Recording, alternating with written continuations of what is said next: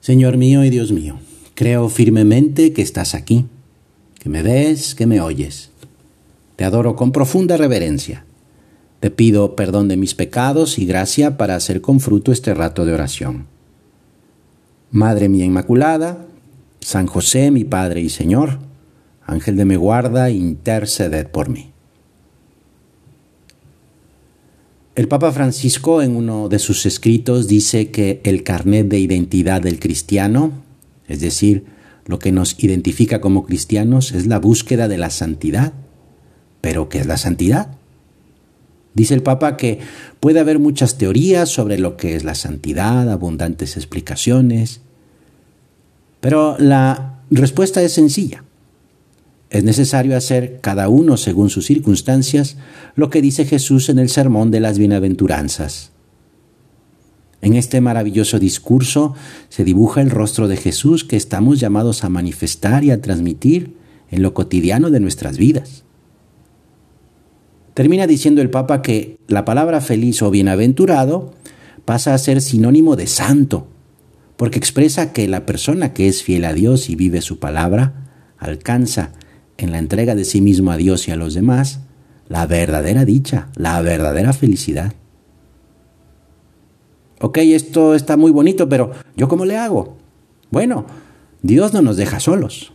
Y por eso es que nos regala ejemplos de cómo puedo vivir las bienaventuranzas, de cómo puedo buscar la santidad en mi vida cotidiana. Esos ejemplos son los santos. Y uno de los más grandes bienaventurados es San José. Toda la vida de San José fue un acto continuo de fe y de obediencia en las circunstancias más difíciles y oscuras en que le puso Dios. Él es al pie de la letra, como dice la Escritura, el administrador fiel y solícito a quien el Señor ha puesto al frente de su familia. Hay una tradición en la Iglesia, cuyo origen se remonta al siglo XVI, que consiste en dedicar los siete domingos anteriores a la fiesta de San José para meditar con especial cuidado la vida del esposo de la Virgen María, para expresarle nuestro cariño y pedirle su ayuda. Por eso es que a partir de ahora y hasta el domingo anterior al 19 de marzo, vamos a platicar con nuestro Señor para que por medio del ejemplo del bueno de San José nos enseñe y nos anime a vivir las bienaventuranzas. Para esto, el Papa nos da un consejo. Permitámosle a Jesús que, por decirlo de alguna manera, nos golpee con sus palabras, que nos desafíe, que nos interpele a un cambio real de vida. De otro modo, la santidad serán solo palabras, y las palabras, como sabes, se las lleva el viento. Vamos pues a pedirle a nuestro Señor, de la mano de San José, que abramos el corazón, que lo tengamos bien dispuesto para hacer vida nuestra las bienaventuranzas. Bueno, la primera bienaventuranza dice, Bienaventurados los pobres de espíritu. Más que la condición social de pobre, aquí el concepto de pobre expresa la actitud religiosa de necesidad, de indigencia y de humildad ante Dios. Es pobre quien acude a Dios sin consideración de méritos propios y confía solo en la misericordia divina para ser salvado. Bueno, San José sí era pobre en el sentido amplio de la palabra. En el Santo Patriarca vemos la pobreza y sencillez de un hombre de su tiempo, trabajador, que aún perteneciendo a la familia de reyes, era descendiente de la familia del rey David, se ganaba la vida con un trabajo sencillo, siendo carpintero. Vivía en una población muy pequeña, Nazaret. Y sobre todo nos damos cuenta de esa pobreza cuando, no teniendo un lugar en la posada en Belén, su hijo, el niño Jesús, tiene que nacer en un lugar pobre, muy pobre, en un pesebre. Todo esto lo dirá después nuestro Señor. Si alguno quiere venir en pos de mí, niéguese a sí mismo, tome su cruz y sígame, pues el que quiera salvar su vida la perderá, pero el que pierda su vida por mí la encontrará, porque ¿de qué le sirve al hombre ganar el mundo entero si pierde su alma? El que quiere seguir a Jesús como José se considera ante Dios como un hijo pequeño que no tiene nada en propiedad. Todo es de Dios, su Padre, y a Él se lo debe. La clave de esto es el desprendimiento de uno mismo. Ese es el principio. Se trata de una entrega sin condiciones. Entregar la vida a fin de decir como el apóstol San Pablo, vivo para Dios. Ya no vivo yo, sino que es Cristo quien vive en mí. Así lo nuestro va quedando en segundo término. Es Cristo quien ocupa nuestra vida. No se anula el entendimiento, sino que se perfecciona con la visión sobrenatural. Ni se ahogan los afectos que se purifican y se aprovechan para el servicio de Dios y de los demás. Ni la voluntad se anula, al contrario, se robustece y se afirma en el bien. Vivir en Cristo. Entonces, el yo, lo propio, lo que no es Cristo ya no cuenta. Planes, proyectos, ilusiones, sentimientos, todo eso tiene cabida en mi corazón en la medida en que la tenga en el corazón de nuestro Señor.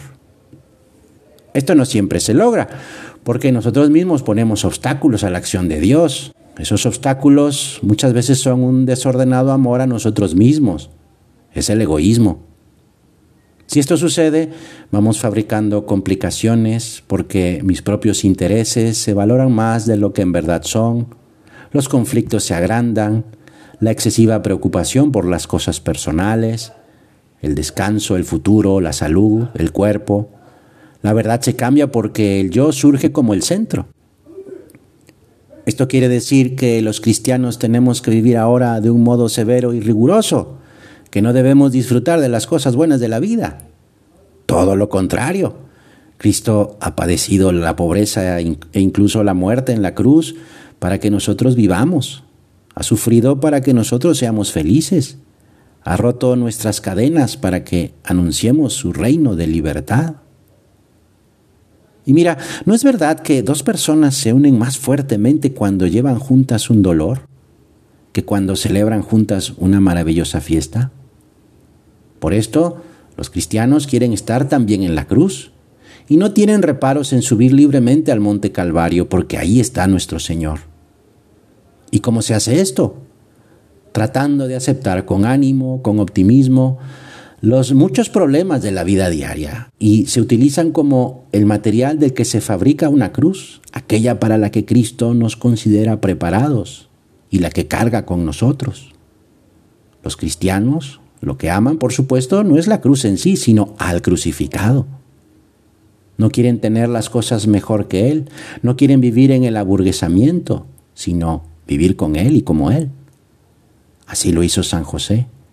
La obra de salvación de Jesús seguramente se reflejaría en su rostro, en la mirada, en la sonrisa, incluso en la risa, en la serenidad, en la fortaleza, en la comprensión, en el perdón, en la amistad en el ánimo sincero y generoso de los que quieren ser seguidores de Cristo. Mira, buscando identificarse con Jesús, olvidándose de uno mismo, desaparecen los motivos para amargarse. Y no es cuestión de insensibilidad, sino de un amor tan grande que sabe descansar siempre en el amado, en Jesús.